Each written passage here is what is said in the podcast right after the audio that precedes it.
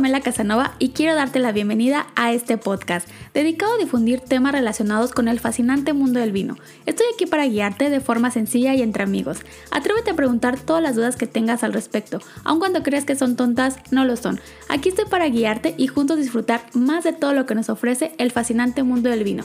Comencemos.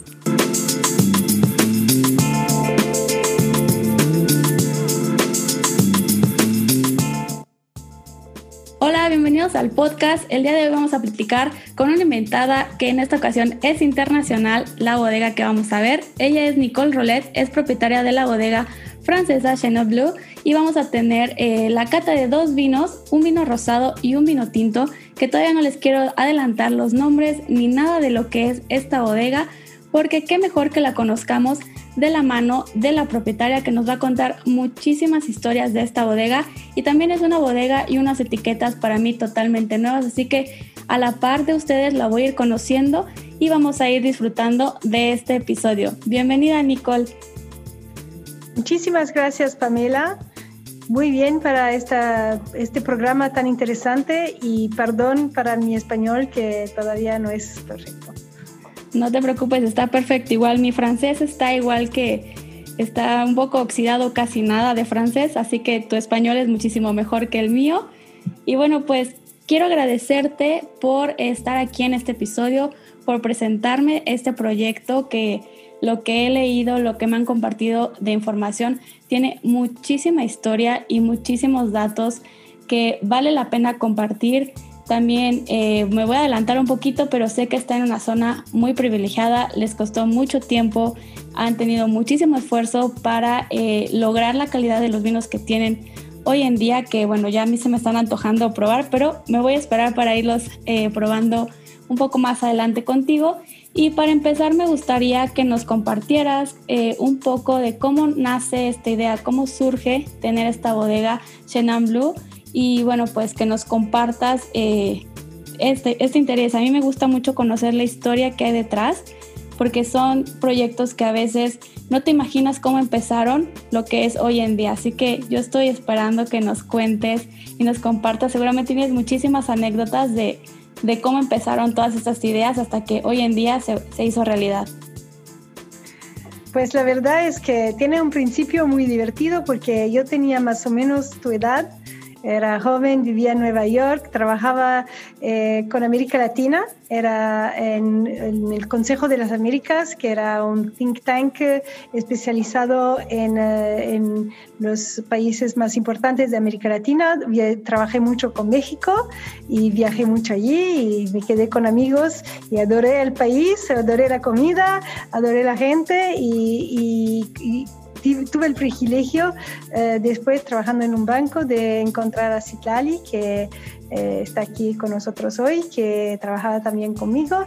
Eso fue eh, un principio que no tenía nada que ver con el vino. Yo hacía mi vida muy de soltera, divertido y todo, y un día pues encuentro un hombre fascinante, francés, que eh, muy interesante y todo, y, inteligente, y me dice, ay, pero tengo este proyecto tan bueno en Francia, eh, estoy cambiando toda mi vida para dedicarme a restaurar un priorado del siglo IX, entonces con más de mil años, en un lugar eh, muy especial, arriba de una montaña, en un lugar privilegiado porque está en una biosfera del UNESCO, entonces con una biodiversidad absolutamente increíble en el sur de la Francia. Entonces el Ron, no sé si eh, eh, el Ron está muy conocido en México, pero es una de las regiones más importantes eh, de Francia y es un lugar con normalmente mucho sol, especialmente en el sur del Ron.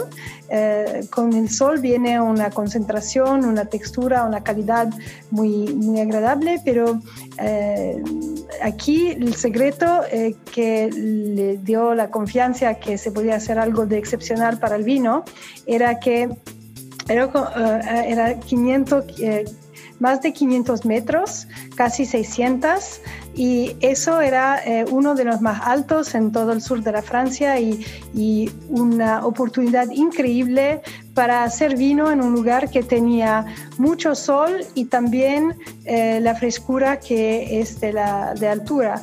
Y entonces esto eh, le había dado el deseo de eh, lanzarse en un, proyecto tan difícil y tan lindo de restaurar este lugar histórico con un viñedo histórico.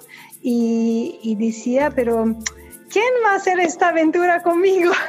Y yo dije, pero eh, tú eres una persona increíble, estoy muy enamorada de ti, pero por favor, ¿qué voy a hacer yo de Nueva York, ir a, trabajar ahí en Francia a hacer vino?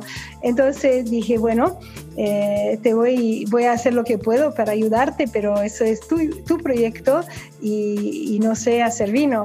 La ironía de la suerte es que eso fue el principio de una grandísima aventura que me dejó completamente enamorada del mundo del vino.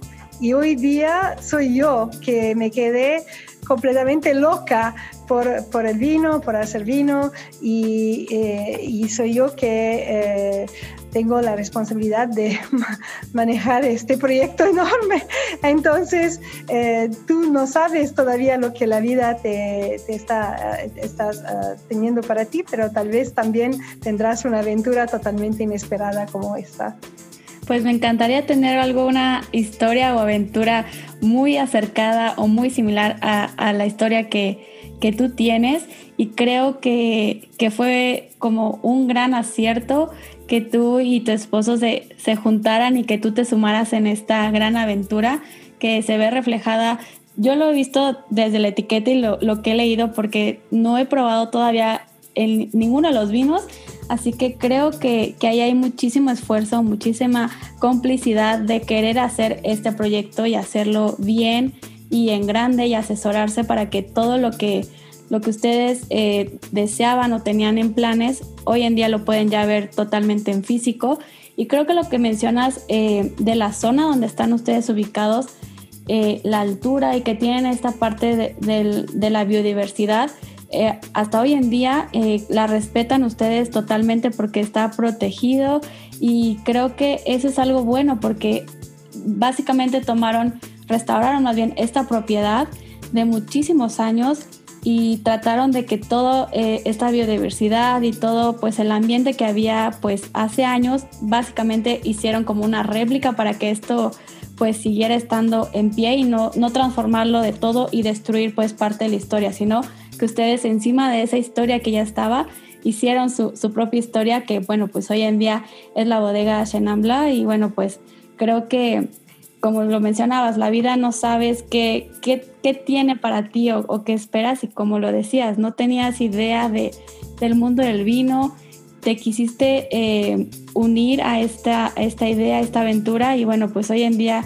bienvenida a como todos los amantes y locos de, del mundo del vino que también eh, es muy lindo eh, encontrar a personas que les apasiona, les fascina también este mundo y lo disfrutamos tanto como, como cualquier otra persona disfruta alguna actividad de, que la apasiona. Así que pues yo no tengo más que decir que pues felicidades por este primer paso, bueno, no primer paso, pero por haberlo hecho en, eh, en su momento. Y me gustaría preguntarte más o menos cuánto tiempo les llevó en terminar toda esta restauración y pues tener la primera plantación y sacar esta primera añada. Más o menos cuánto, cuántos años tardaron en, en esta aventura.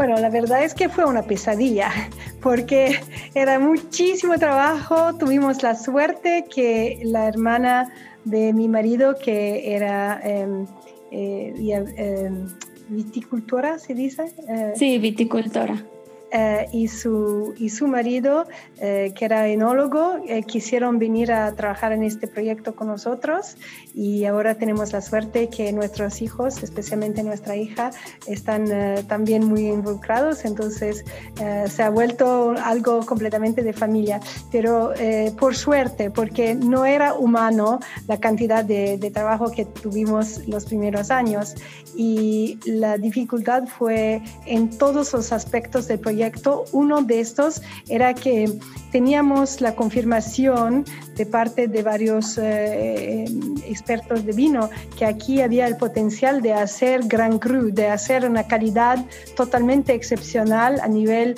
no solo nacional, pero internacional. Pero la zona no era muy conocida porque hacemos parte de una parte de Ron que eh, no es, es, cerca de Châteauneuf-du-Pape, que es muy conocido, pero es el Ventoux, es el Vaucluse, que es una, una parte que no está muy descubierta todavía. Entonces la gente decía, pero ¿Cómo es posible tener una ambición de este tipo en un lugar así?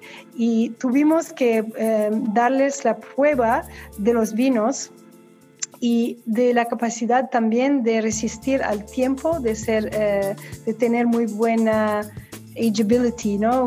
capacidad de, porque los primeros años eh, la calidad del vino para mí se marca mucho con el tiempo y hay vinos que con el tiempo se mejoran y otros que empiezan a perder algo, eh, la frescura, algo, ¿no?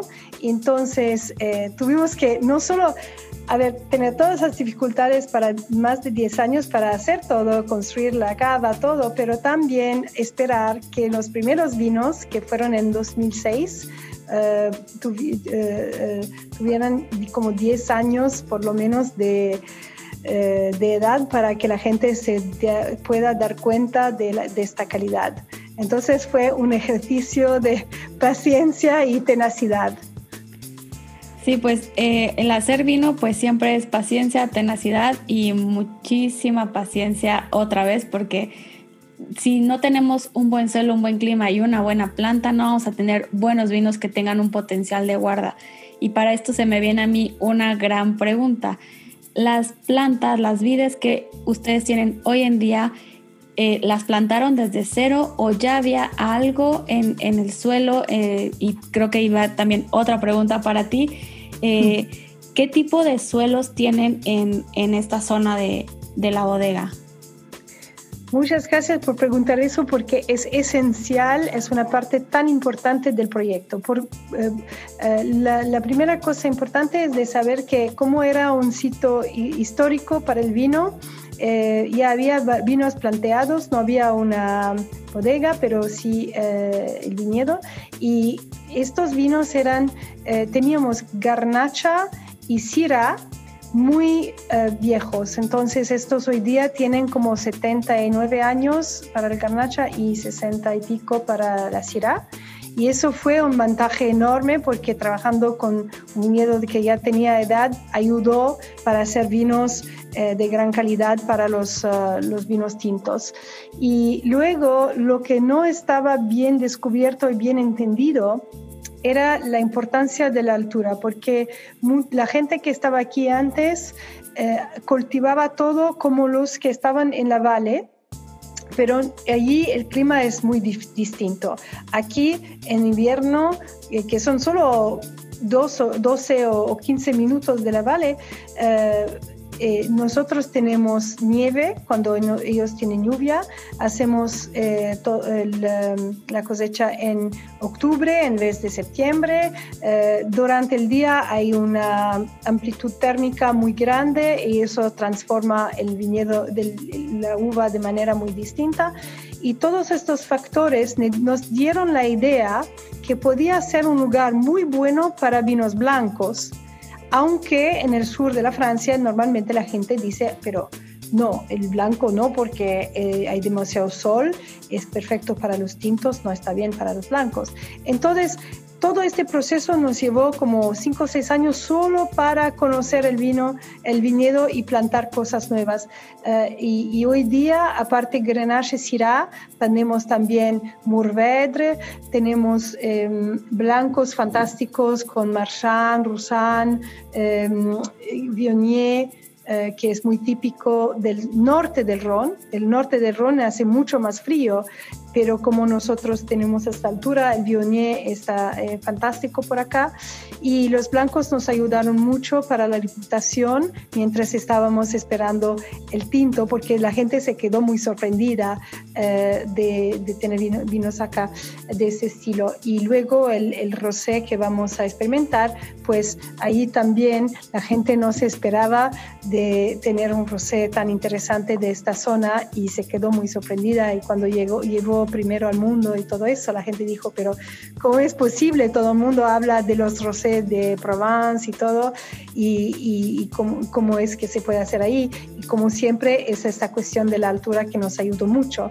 Los suelos son importantes porque en la zona del Ventoux, el Ventoux es la montaña más importante de, de todo el sur. Es como eh, solo, son solo 2.000 metros, pero es un poco como Fujiyama, es una, surge de la planura y es un lugar sacro para muchos siglos. La gente venía de peregrinajes, ¿cómo se dice? Los peregrinos. Sí, iba haciendo ciertos eh, peregrinajes, eh, por la zona. Exactamente. Y en esta zona, lo que los, ellos no sabían es que es una zona donde el norte de la Europa, el sur de la Europa, entra en, contacto con el norte de África y ha creado eh, con las placas tectónicas, se dice, em, un lugar muy inusual donde el borde de la placa tectónica está eh, eh, expuesto expuesto, gracias, se ve eh, toda la geología que normalmente está completamente subterránea. Y por eso eh, eh, hay una finición mineral en los vinos que les da un sabor muy especial y muy interesante. Y eso nos ayudó mucho. y toda esta zona hoy día está creciendo muchísimo porque la gente está descubriendo estos eh, suelos antiguos y la posibilidad de hacer vinos eh, naturaleza y, eh, y, suelos mucho más interesantes que en una pianura donde está todo muy homogéneo. Sí, claro, la diversidad de, de los mismos suelos en un terreno, en una zona, siempre se va a ver reflejada en, en el vino y siempre se va a agradecer que, que donde está plantado el viñedo el suelo tenga pues muchísimas capas porque eso le va a dar muchísima más profundidad y mucho más carácter al vino que tal vez alguna zona de viñedo que solo tenga dos o tres tipos de suelo pero como muy marcados.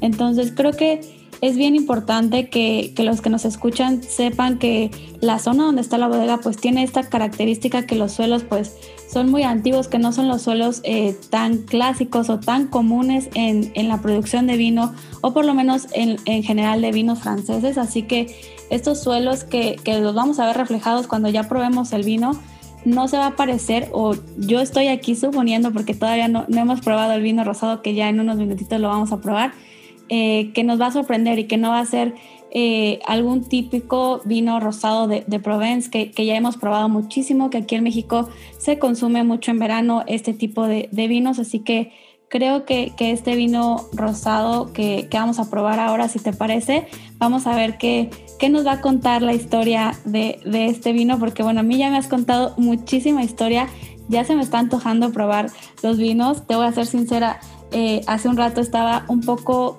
con la intención de probarlo previo, como para hacer una pequeña degustación. Como niña chiquita, querer picar ahí el, pastel, en este caso querer tomar un poco de vino, pero eh, preferí esperarme para, para tener como un poco más de historia y ahora sí que ya conozca el vino, tenga muchísimo más eh, en mi memoria para identificar y relacionar las sensaciones y aromas que voy encontrando en el vino. Me parece perfecto y si lo tienes ahí, Acá, acá tengo a la mano, nada me falta eh, abrirlo y servir un poquito, así que si nos quieres compartir igual algo previo de la mezcla de este rosado, está perfecto en lo que yo termino de, servir mi copa. Entonces, mientras lo estás haciendo, ya te voy a contar que aquí hay un, una característica que ya vas a ver antes de saber qué, tal eh, el gusto y todo, si vas a mirar por el lado del vaso, vas a ver que hay mucho, eh, mucho glicerol y ya te das cuenta que no va a ser un rosado típico, porque los rosados típicos eh, por el lado del vaso parecen eh, agua y no tienen esta textura. Y por eso apenas ves un vino que tiene textura así, puedes pensar, ah, eso va a ir bien con la comida. Y eso es interesante porque mucha gente piensa rosado solo para eh, tener la, eh, ¿cómo se dice? Refreshing, ¿no? Para cuando tienen sed. ¿no? sí, como un tipo aperitivo, un, un vino un poco más refrescante, más fresco para, para degustarlo. Y sí, en eso tienes totalmente razón. Por lo menos aquí eh, el mercado mexicano tenemos muchísimo gusto por el vino rosado eh, más en temporadas de, verano suele consumirse muchísimo y bueno, pues creo que sí lo tenemos en esa idea de, del vino rosado pues más liviano. Aquí como lo mencionas, tiene una muy buena adherencia de todo el glicerol que tiene, entonces ya nos está hablando que es un vino pues con mucho más cuerpo, que no es un vino tan fresco, pero haciendo esta parte de pues de ver el glicerol que es la adherencia que tiene en copa, pues nos damos cuenta que tiene una muy buena capa y yo aquí en color eh, lo veo un poco más eh, salmonado con un poco de, rosita claro. Lo, veo aquí en, nuestra, en nuestra copa. Y bueno, pues creo que podemos pasar a, nariz, salvo que tú tengas algo que, complementarme en esta parte eh, visual. solo diría que esta textura que, es para, que está bien para la comida abre la puerta a una un nuevo tipo de rosé. Eso hace parte de la nueva generación de rosados que se pueden tomar todo el año, no solo en verano, no solo afuera, no solo antes de la comida, pero en, eh, muchas circunstancias mucho, eh, muy, muy bien con la comida, especialmente cuando, por ejemplo, tienes platos, eh, tiene gente que cada uno ha ordenado algo distinto y necesitas un vino para compartir con muchos eh, tipos de, comida diferentes. Es un vino muy práctico para eso y ya lo vas a ver también al gusto, pero solo la textura ya se va, a abrir muchas puertas eh, gastronómicas. Sí, igual como lo mencionas, que es un vino para, para compartir eh, en la mesa con personas que están teniendo un platillo diferente. Creo que en general los vinos rosados que tienen un poco más de estructura, de más cuerpo, pues tienen esa gran versatilidad y esa función de, de poder maridar fácilmente o de poder acompañar distintos platillos y así ya puedes compartir una botella de vino con más personas y no tienes que limitar a que solo sea pescados, que solo sea carnes, que solo sea pastos. Así que aquí con los vinos rosados es, es para mí siempre como un comodín, siempre y cuando sea un vino que tenga estructura, que tenga eh, muchísimo más cuerpo para poder soportar pues las distintas eh, curvas de comida que, que podemos tener con eh, especias, con diferentes guisos, salsas, sabores. Así que bueno, pues vamos a, compartirles lo, que encontramos de, aromas aquí en, en, este vino rosado, que justo la etiqueta se llama Le Rosé. Para los que no estén escuchando, se llama Le Rosé de la bodega Chenin Bleu. En redes sociales les voy a estar compartiendo la etiqueta para que vean la foto y también los voy a estar tallando que ya más adelante les voy a mencionar en dónde pueden conseguir este vino en México. Igual Nicole nos va a comentar si nos escuchan en otras partes de, del mundo fuera de México, eh, dónde lo pueden conseguir. Así que espérense al final de este podcast para que sepan dónde pueden conseguir estos grandes vinos que estamos justo a punto de probar y yo de conocer con ustedes. Pues aquí en nariz lo encuentro eh, muy... Eh, con una nariz muy sutil, muy elegante. Tengo eh, notas un poco hacia el chabacano, un poquito de, de, notas frescas también. Y algunas flores, como flores blancas, que aquí tenemos como algunas gardenias, o sea, flores que son un poco más perfumadas, que tienen mucho más perfume pero en nariz eh, las notas que están de frutas son frutas muy sutiles, podríamos tener también un poco de, manzana, eh, un poco de tal vez de durazno también.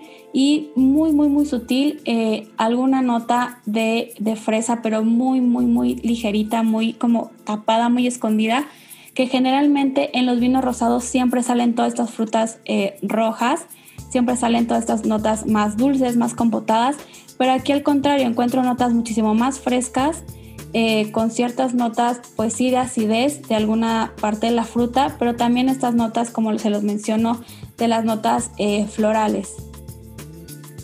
Sí, eh, estoy muy de acuerdo. La verdad es que es una característica de este assemblage, de, del hecho que los primeros años hacíamos un rosado eh, un poco más típico, que era solo garnacha con un poco de syrah.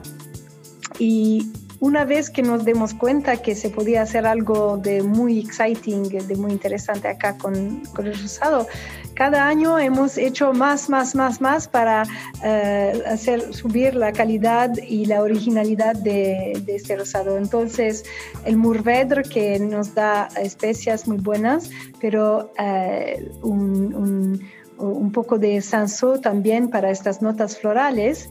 Y ahora, en estos años, hemos eh, hecho un poco una sorpresa con el vermentino, porque eh, no es típico de nuestra región, pero es una manera muy eh, natural y fantástica para tener frescura. Y eso es importante porque Tal vez te habrás preguntado cómo es posible que en el sur de la Francia, en Provence, la gente hace rosados con mucho... Em, eh, que, son muy frescos, aunque ellos tengan muchísimo sol, muchísimo calor. Y la verdad es que la mayoría usan em, ácido eh, tártrico. Ácido tartárico, sí tartárico y cosas artificiales para, eh, para darles más, eh, más frescura. Y usando la, la, altura, la mineralidad de los suelos y el vermentino, podemos tener esta frescura sin tener que usar productos químicos. Y ya vas a ver, con todos nuestros vinos queremos ser a la vanguardia de, de encontrar maneras muy... Eh, muy eh, importantes para evitar ah, totalmente los productos químicos en el viñedo y en, el, ah, y en la bodega. Entonces, eso es un trabajo complicado, difícil, riesgoso, pero estamos muy convencidos que es necesario y, y que hoy día no hay excusa para, para usar productos artificiales. Claro, entonces, eh, entendiendo esto que nos acabas de compartir, la bodega eh, tiene esta filosofía de, ser orgánica, de, no utilizar eh, químicos o tal vez el mínimo que sea solamente por cosas súper necesarias para que a veces tienen que sí o sí estar ciertas cosas, pero por lo que entiendo tratan ustedes de tener casi el 99.9 de, de todo su proceso que se mantenga de forma orgánica, de forma natural y que vaya pues en sintonía con eh, la naturaleza, con el entorno donde está eh, pues plantado, donde está toda la, zona para no, no afectar, no destruir pues esta biodiversidad que es tan importante en la zona. Entonces creo que esto lo vamos a ver ahorita reflejado, ya estamos aquí a, a nada de probarlo. Así que bueno, pues salud Nicole, un gusto y vamos a, a probar este, este rosado. A nuestra nueva amistad. Claro que sí. La acidez que mencionas en este primer trago está eh, muy marcada, muy presente, pero es una acidez eh, refrescante, no es una acidez eh, que llega a ser muy, pues que salives en exceso, sino es una acidez que, que te va refrescando la boca, que te va invitando a tener ese segundo trago y las notas eh, un poco minerales también las, las encuentro en este primer trago, pero son notas muy sutiles, así como, em, como tomar un poquito de, pues, de limón con un poquito de sal, esta parte cítrica, pero que no es tan amargo, es una acidez muy fresca. Y bueno, pues me está invitando a dar un segundo trago que como muchos de los que nos escuchan saben que en el primer trago nunca, nunca juzgamos a un vino porque hay que envinar la boca, en este caso yo me adelanté a decir como mi primer comentario porque creo que este vino, sí, obviamente necesitas envinar la boca en cada, cada trago, pero era muy importante mencionar este primer choque que tiene el vino en boca porque desde ahí es como la primera impresión, si te va a gustar o no te va a gustar el vino y creo que es, es una entrada muy buena la que tiene este vino. Muchísimas gracias, eh, Pamela. Lo que es importante para nosotros acá es que hemos pasado varios años a deconstruir la curva aromática de, de rosé, porque el rosado muchas veces hace muy buena primera impresión, tiene una nariz muy agradable, muy seductora, pero después es muy corta en boca y no tiene mm, la capacidad de mantener el interés y de, quedarse. Entonces quisimos mantener los aspectos típicos de un rosado agradable, pero también darle complejidad, eh, capacidad de, de, aging, siempre De guardas, sí. De guardas, em, tener... Em, eh, bueno, mineralidad, tener muchos, eh, mucha largueza, Este, eh, un final de boca eh, más largo, una, una persistencia, perdón, una persistencia muchísimo más larga.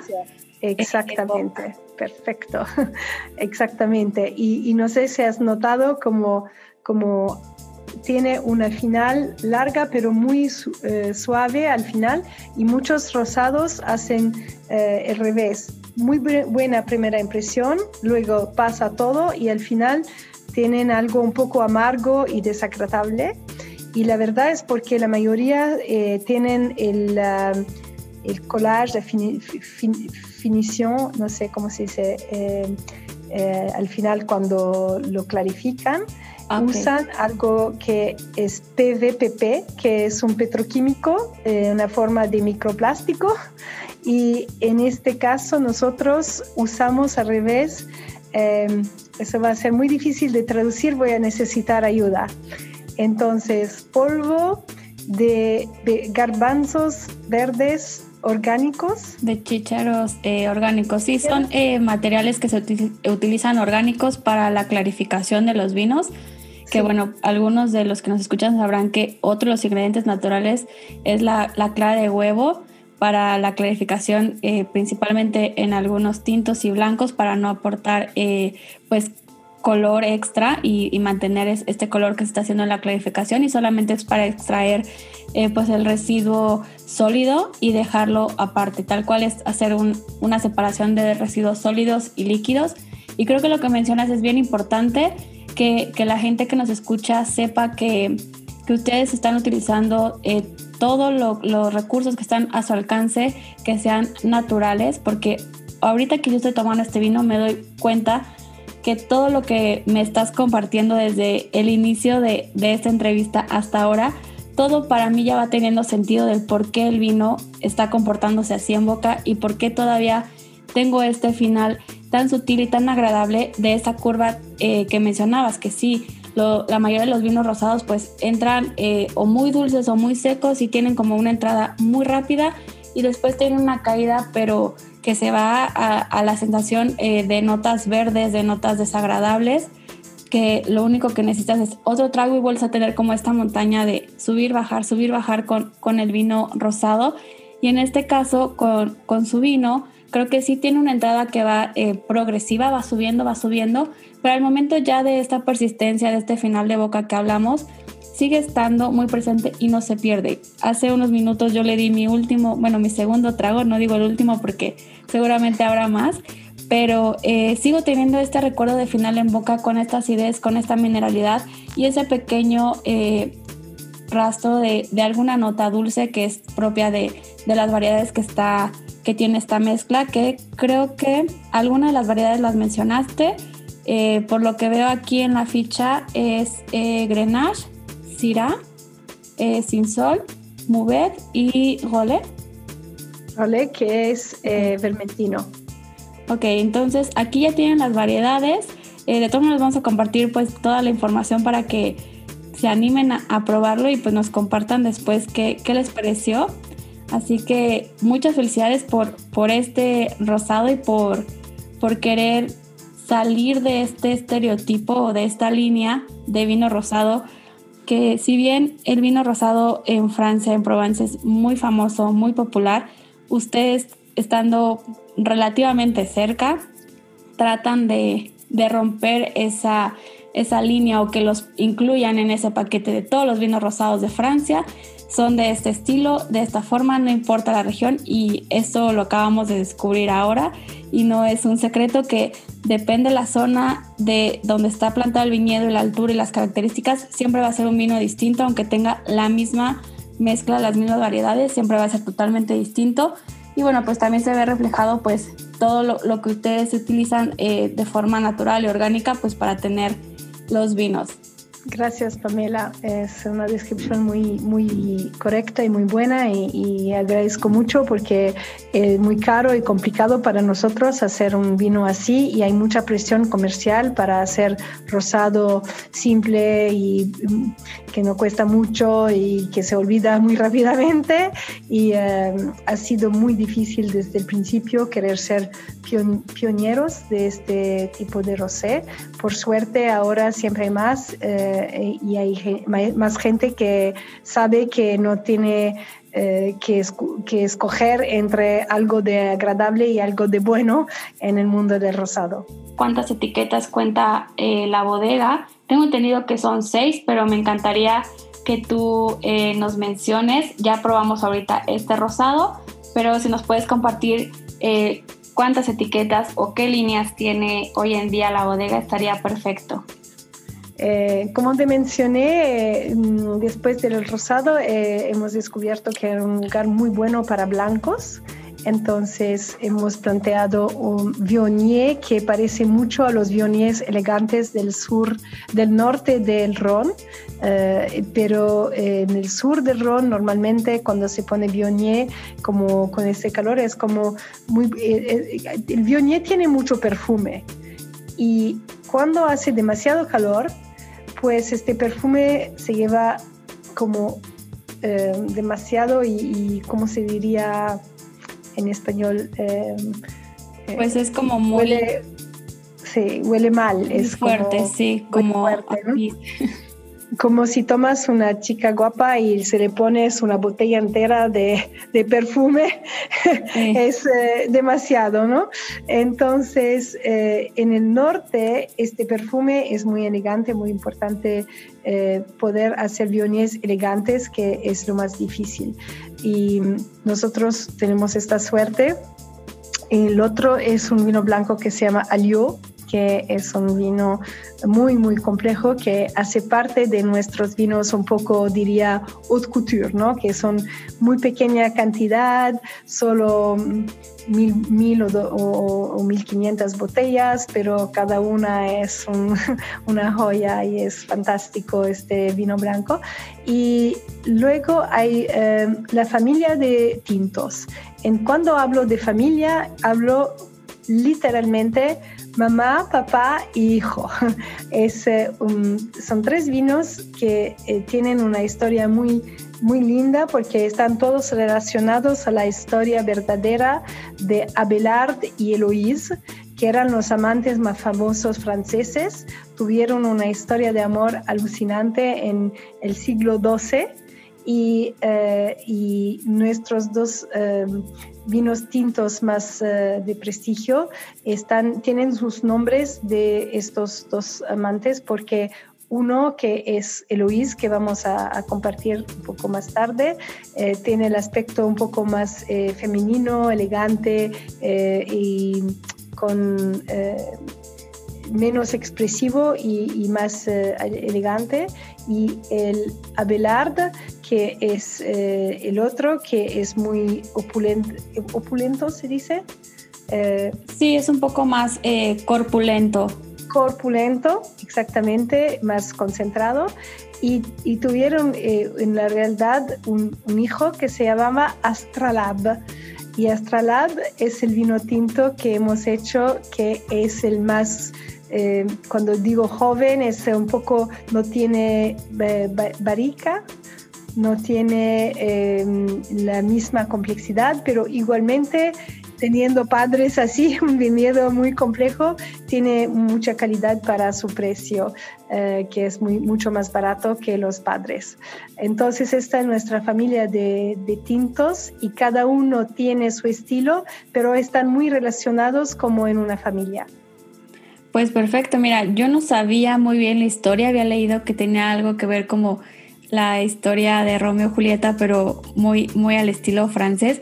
Desconocía esta historia, así que creo que este episodio lleva muchísima información de, historia, de datos eh, geográficos, entonces está bien completo esta, esta charla y a mí me está gustando porque estoy aprendiendo muchísimo de datos y, e historia que pues no, no la tengo como tan fresca o que no la había escuchado como esto, que creo que ahora voy a, voy a tener más eh, cariño por, por la bodega y por, por estas etiquetas, porque bueno, pues qué, qué honor estar aquí compartiendo contigo estos vinos y que me compartas pues todas estas anécdotas e historia que, que las tienes. Así que si te parece vamos probando a Eloís para, eh, para irlo degustando.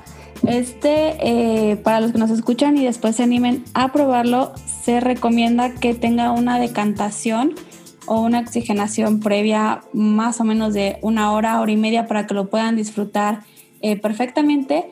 Y antes, antes, antes de empezar a hablar ya del, del tema de Eloís, yo quiero mencionarles que justo las etiquetas de vino tinto y el vino blanco que es Eloís, y Albert y Aliot, que es el vino blanco, justo estuvieron ahora en el concurso de Global Wines 2020 que organiza aquí en México la revista El Conocedor.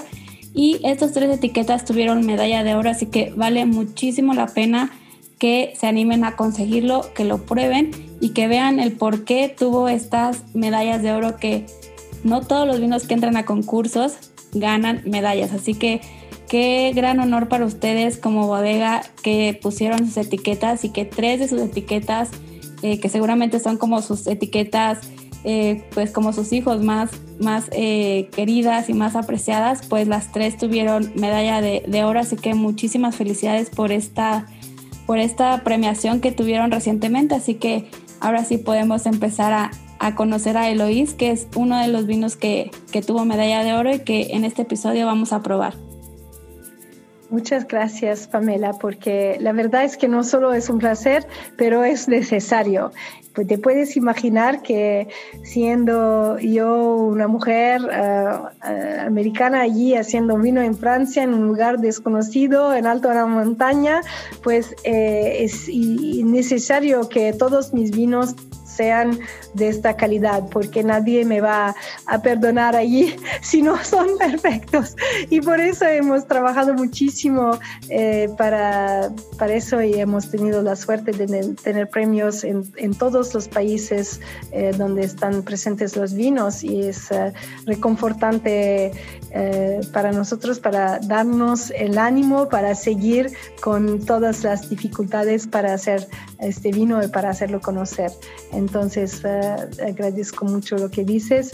Es cierto que para nosotros tenerlo hoy día en eh, muchos de los mejores restaurantes del mundo, que son con tres estrellas Michelin, lugares como eh, el Four Seasons o eh, el Mandarin Oriental o esto, los, los, mejores restaurantes, eso es un trabajo increíblemente difícil porque tienen cartas de vino con todo.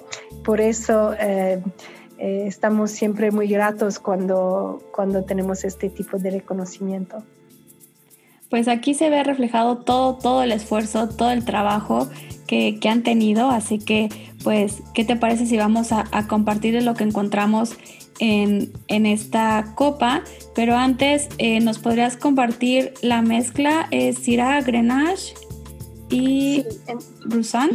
Un, un ingrediente secreto que es Roussan, que es un vino blanco, ¿no? Claro. Y es un poco una sorpresa encontrar Roussan en una mezcla de Syrah Grenache, que es eh, un poco típica del ron. Y hay varias razones para eso.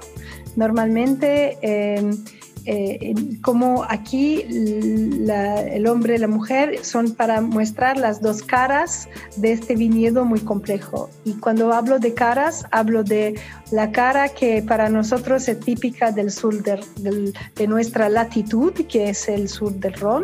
Entonces hemos hecho uno que tiene mucha grenache, un poco de syrah, y eso es un poco el yin y yang de, de, de, de Abelar, que es eh, con un poco de grenache. Y eso es porque es la cara que es más típica de la altura y del norte del Ron, de la frescura. Y el, la Syrah, como tú sabes seguro, es la reina del norte del Ron. Y el Grenache es el rey del sur del Ron. Y teniendo un pie en el sur y uno en el norte, o como el estilo del norte, hemos hecho esta, esta combinación. Y como tal vez sabrás, en el norte, cuando ellos tienen Syrah, pues muchas veces quieren poner un poquitito de vino blanco. Normalmente ellos ponen Viognier y para varios años hemos puesto Viognier. ¿Por qué vino blanco en un vino tinto? La razón es que la Syrah del norte es una Syrah muy elegante, eh, muy, con mucha estructura, pero que le falta a veces un poco de este, de este cuerpo, de este sex appeal, se dice, ¿no? Eso lo vas a encontrar más en las sierras del sur, que tienen eh, mucha personalidad, pero a veces le falta elegancia. Entonces, tuvieron la idea de poner un poco de garnacha, pero también este vino blanco para ayudar con este estilo eh, un poco de perfume, así, un poco de misterio, un poco de flirt.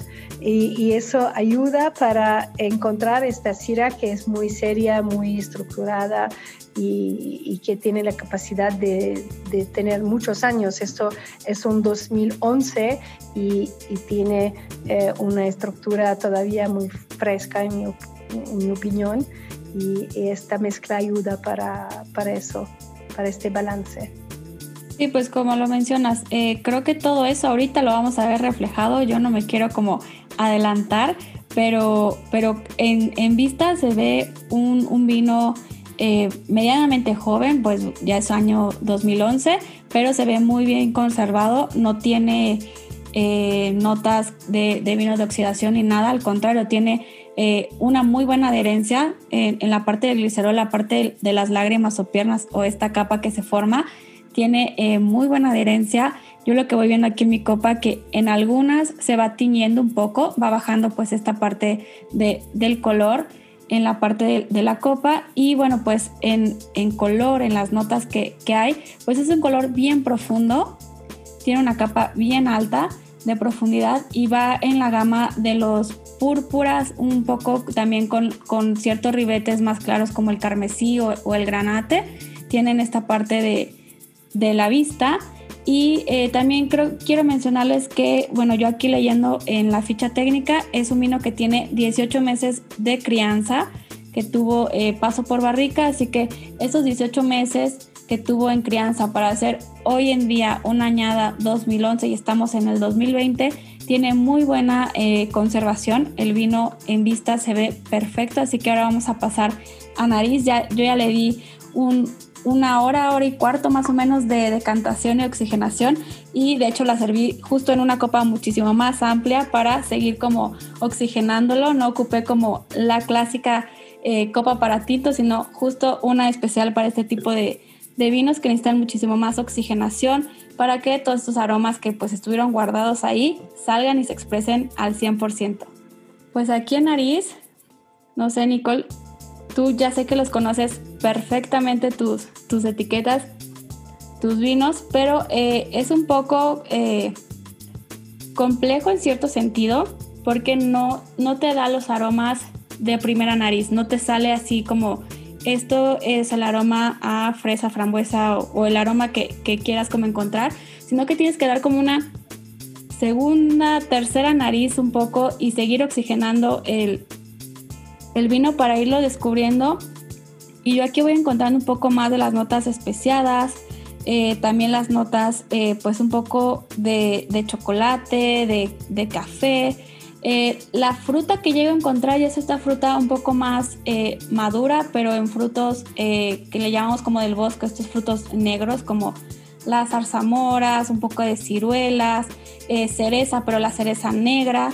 La encuentro aquí como un poco más presente en esta familia de, de frutos negros, de frutos del bosque, pero sí es un vino que a pesar de ya tener su rato de oxigenación de decantación, sigue necesitando un poco más de oxigenación, pero no porque no, no sea expresivo, sino porque yo lo describo como una persona que poco a poco le vas quitando esas capas para irlo conociendo, que de primera instancia eh, te muestra pues su personalidad, y poco a poco conforme va haciendo la plática o la vas conociendo, vas encontrando pues más capas de, esta persona. Y creo que este vino es así, que va teniendo estas capas de, en la parte de la nariz, seguramente en boca es un vino que te da para seguirte toda la tarde o la noche platicando, compartiendo una cena, una sobremesa con esta copa de vino que seguramente va a ir evolucionando perfectamente hasta el final de, de la última gota. Así que bueno, pues me voy a, dar como este obsequio de este día y de nuevo darte las gracias por, estar aquí. Así que pues voy a probar este Eloís eh, tinto. Vamos a, compartirles qué encontramos en boca. ¡Wow! Ahora sí que, wow, con, esta entrada de vino. Es un vino eh, que yo le describo que tiene una gran presencia, una gran potencia en boca se siente pues la tanicidad, porque estas eh, variedades con las que está hecho esta mezcla son variedades con una carga tánica eh, potente, más el tiempo en barrica, pero este tanino está, está bien pulido, se siente totalmente fino, delicado en boca, pero también esta parte de la entrada que se llega a sentir un poco invasiva por la sensación tánica, se, pasa rápidamente al momento de, pasar el vino y se vuelve una sensación envolvente que el tanino no es molesto para nada en ningún momento. Tienes en la parte eh, retronasal, en la parte de, los aromas, ya eh, en esta parte de retrogusto, yo sigo teniendo esta parte de especiados. Las notas de café me quedan muchísimo. Y eh, este final de boca se vuelve igual un final eh, con una intensidad eh, larga, un final largo en boca, pero con ganas de seguir dando un segundo trago. No son estos vinos eh, corpulentos o tánicos que le das uno o dos tragos que te secan la boca como, como muchísimos que sientes que estás tomando ahí como un pedazo de madera directamente. este, este tanino que, que, tiene el vino está bien pulido, bien trabajado. La madera, el roble que ocupan seguramente es 100% roble francés o tienen algo por ahí de roble americano, pero yo voy más a que tienen 100% francés por estar en la zona. Así que bueno, también este roble francés le ayuda muchísimo a, suavizar y a pulir este tanino con la sensación en boca. Así que este vino sí da para muchísimo más que estar hablando, seguir compartiendo esta copa de vino y no sé, quieras compartirnos algo algo de esto que, yo acabo de describir a tu vino, pero tal vez algo por ahí se me pasó que no detecté, así que yo encantada que, me hagas una retroalimentación de, de lo que describí del vino Eloís. Tengo que, mm, antes de todo, felicitarte por, por, la descripción tan elegante y precisa que has dado, porque la verdad es que todas ah, las características que has describido son características que yo encuentro también y que para mí son las más fundamentales ah, de este vino. Todo el aspecto de frutos de bosco, eh, también algunos eh, frutos eh, negros para mí que son como eh, perdón porque me faltan mirtillas, se dice, em, blueberries. Eh, las moras, sí, los blueberries también.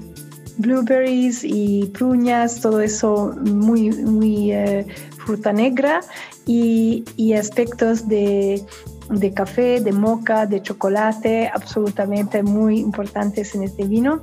Y para mí hay algo también, eh, bueno, la especie, eh, las especias, spice. El, sí, las especias. la pimienta famosa de la Syrah, que hay un poco.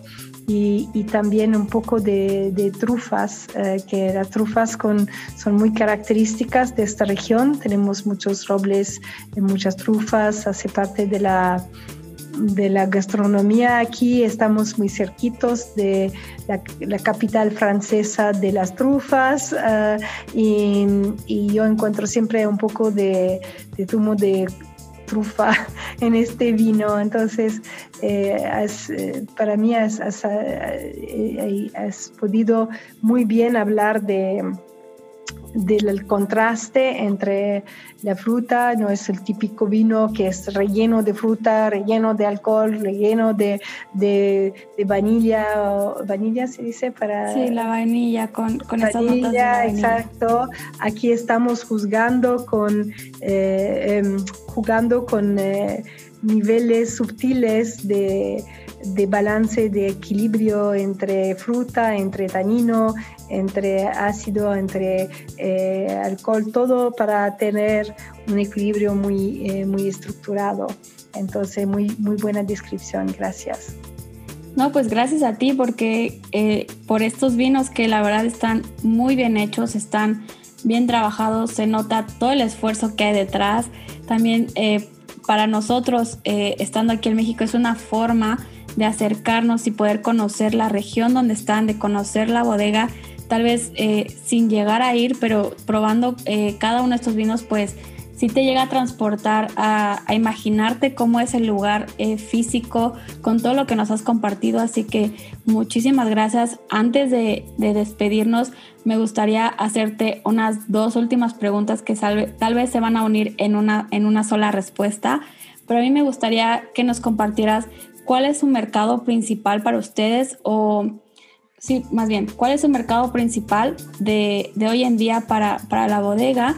¿Y qué visión tienen de su bodega a futuro? Yo sé que es como preguntarle a, los papás como, ¿qué esperas de tu hijo en un futuro? Pero eh, sé que seguramente ustedes, eh, por lo que me has contado, son personas que que planean todo y, hacen la visión de cómo les gustaría eh, verse en un par de años. Así que me gustaría pues que nos compartieras esa parte de cuál es su mercado principal y pues qué visión tienen para, para la bodega. Creo que es muy importante o muy interesante más bien que nos compartas eh, la etiqueta porque son etiquetas que están pues con demasiada eh, pues dibujos, con muchísima decoración tienen al centro eh, pues un árbol aquí en azul que ya ahorita nos los vas a mencionar eh, el por qué, pero todas las etiquetas que yo he estado viendo, todas tienen un paisaje, eh, tienen algo distinto y me gustaría entender el porqué de, de estas etiquetas si nos puedes compartir. Ah, muy bien, Pamela. Has notado que hay muchos símbolos, hay como 50 símbolos distintos escondidos en la etiqueta y en el centro vas a encontrar el roble azul, que en francés se dice chêne bleu y es eso que dio el nombre al vino porque em, hay un árbol que eh, sufrió un año eh, y, perdió sus... Leaves, uh, ¿cómo se dice? Sus ramas, sus frutos. Sus, uh, leaves, ya. Yeah. sus hojas. Sus hojas. Sus hojas. Ah, no lo sabía, gracias. Uh, sus hojas y por eso lo hemos uh, pintado con uh, bouillie bordelaise, que es un, este color azul y, y blue. Lo que es interesante aquí con los eh, simbolitos es que cuenta la historia, la filosofía, quién somos, dónde somos, por qué, el terroir, por qué es inusual, pero también hay una pequeña casa al tesoro porque hay cinco um, conejitos blancos escondidos en la etiqueta y estos, estos conejos son los um, símbolos del trabajo que hacemos para preservar la ecología aquí porque están en medio del ecosistema entre las em, grandes, eh, los predadores y también los pequeños microorganismos. Entonces, toda la gente que encuentra estos conejos nos contacta y nosotros pues les enviamos un premio eh, para... Eh, eh, felicitarlos y también para agradecerlos de haber tomado el tiempo de eh, entender cómo funciona nuestro viñedo y, participar a la aventura con nosotros. Pues está muy interesante. Yo me voy a poner a buscar eh, estos conejos a ver si, si, los encuentro y ya te compartiré cuántos conejos logré encontrar o si es que los logré encontrar, pero espero que sí. Eh, entonces, los mercados más importantes para nosotros eh, han sido siempre en, em, eh, al principio em, hemos tenido mucho éxito en, Estados Unidos, en em, Inglaterra, en Asia. Corea ha sido un mercado muy importante para nosotros. Eh, pero ahora es distinto porque eh, eh, nunca hemos intentado tener éxito en Francia porque para nosotros la Francia era una un, país eh, muy acostumbrado a ciertas costumbres, ciertas tradiciones de vino eh, y, ya tenían una idea muy clara de la jerarquía de las castas, de las regiones y todo. Y, ahora descubriendo la nueva Francia, los nuevos territorios eh, muy buenos para el vino, que ha cambiado también eh, con el clima, que ha afectado mucho también quien puede hacer eh, vinos buenos en, partes que eran menos conocidos antes. Eh, creo que eso va a ser un, un, aspecto importante para nuestro futuro y ya es interesante ver cómo los franceses están descubriendo estos vinos también. Pero para nosotros y para mí personalmente, poder trabajar con México, eh, con Miguel, con Arnoldo, eh, con Vivace, que es la eh, fantástica importadora que ha podido hacernos, hacer entrar nuestros vinos.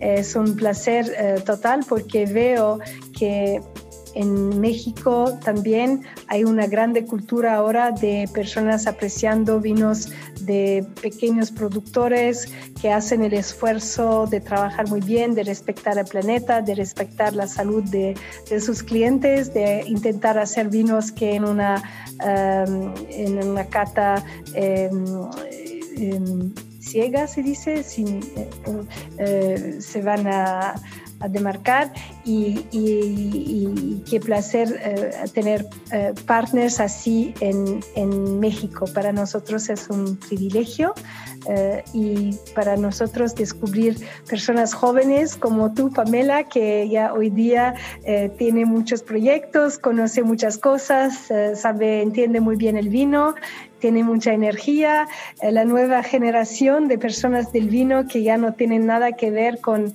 eh, generaciones donde eh, había mucha arrogancia, mucha, mucha actitud de saber todo, de intimidación, de solo aceptar o Em, invitar gente de cierto tipo a participar a este mundo tan interesante. Eso nos da mucho ánimo para el futuro del, vino y, estoy eh, súper feliz de de poder tener una excusa para volver a este país que me gusta mucho. Espero también que ustedes van a venir a visitarnos aquí en Francia. Tenemos una, un hotel, tenemos todo para recepcionar a, gente eh, interesante del mundo entero que le gusta el vino, que le gusta la naturaleza, que le gustan las cosas verdaderas, puras, que tienen razón de ser. Y este verano teníamos un par de familias mexicanas que tenían que venir aquí.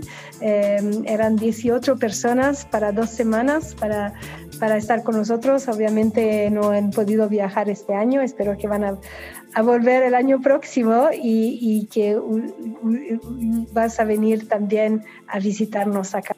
Seguro que sí, Nicole. Yo en cuanto ya se pueda estar viajando, a mí me encanta viajar y muchos de los destinos que, que selecciono para mis vacaciones o por conocer siempre tienen que ver algo con el mundo del vino. Y pues cuenta con, con mi visita, ya te estaré avisando para, para conocerlo porque me, me, encantaría conocer la bodega, el lugar, todo lo que ya me has platicado pues ya me dan muchísimas más ganas. Y con los vinos que, ahora tuvimos eh, la oportunidad de, de, disfrutar, de conocer juntas, bueno, de mi parte, conocerlos, eh, pues me dan muchísimas más ganas. Si, te interesa verlo un poco, em, hay un programa de televisión que se llama Me voy a comer el mundo, que tiene un episodio eh, aquí, han venido recién eh, a, a filmar aquí en sur de Francia y va a ser en la televisión en un par de semanas y en YouTube también el 11 de noviembre. Eh, eso tal vez te dará ganas de venir y también cuando vienes podrás ver el proyecto que tenemos con las abejas con las abejas, sí. Eh, eh, los bees, ¿no? Se llama Sustainability porque eh, es un proyecto de trabajar con científicos porque estamos convencidos que las abejas pueden hacer mejor vino y la razón es que estas abejas ayudan para tener los, las plantas en el viñedo cover crops, ¿no? Entre las viñas y, eso es muy importante para no tener monocultura, es muy importante para las viñas, para el planeta, pero también estas plantas ayudan para tener eh, microorganismos en el suelo. Y estos microorganismos tienen un papel muy importante no solo para la salud de las plantas, pero también porque pueden eh, transmitir el gusto de la tierra y del terroir y, son esenciales eh, para tener este sentido de lugar que es tan característico de los vinos más interesantes eh, y de los, eh, de los vinos finos. Y por eso creo que estamos descubriendo una eh, teoría muy eh, interesante de cómo las uh, abejas pueden ayudar a hacer mejores vinos. De nuevo, muchísimas felicidades por todo. El, el episodio va a estar saliendo justo después de, de este episodio de, de YouTube de Me voy a comer el mundo. Así que va a estar perfecto porque van a poder escuchar el podcast y verlo a la par. Así que pues espérenlo. Este 18 de noviembre va a estar ya disponible el, el episodio y también antes de despedirnos, yo les mencioné que les íbamos a compartir en dónde pueden conseguir el vino aquí en México. Y bueno, pues lo pueden conseguir a través de Molto Vivace. Les voy a dejar el eh, les voy a dejar las redes sociales de Molto Vivace y la página de internet donde pueden hacer ustedes la compra de estos vinos para que se animen, los prueben y después nos compartan, ya sea que contacten directamente a Nicole eh, pues por medio de, de, su sitio web o directamente a mí o a Molto Vivache para que nos compartan qué les pareció los vinos, el episodio y bueno pues que también vean vean este video que va a salir de, de la bodega y del lugar para que lo puedan complementar y tengan una experiencia 360. Y bueno, pues muchísimas gracias. Antes de, cerrar este episodio y de despedirnos, quiero comentarles eh, las redes sociales de donde pueden encontrar estos vinos aquí en México. Los pueden encontrar a través de Molto Vivace. Su página o su sitio web es moltovivace.com.mx. Ahí pueden adquirirlos directamente. También los pueden contactar ya sea en Facebook como Molto Vivace MX o en Instagram como Molto Vivace-MX.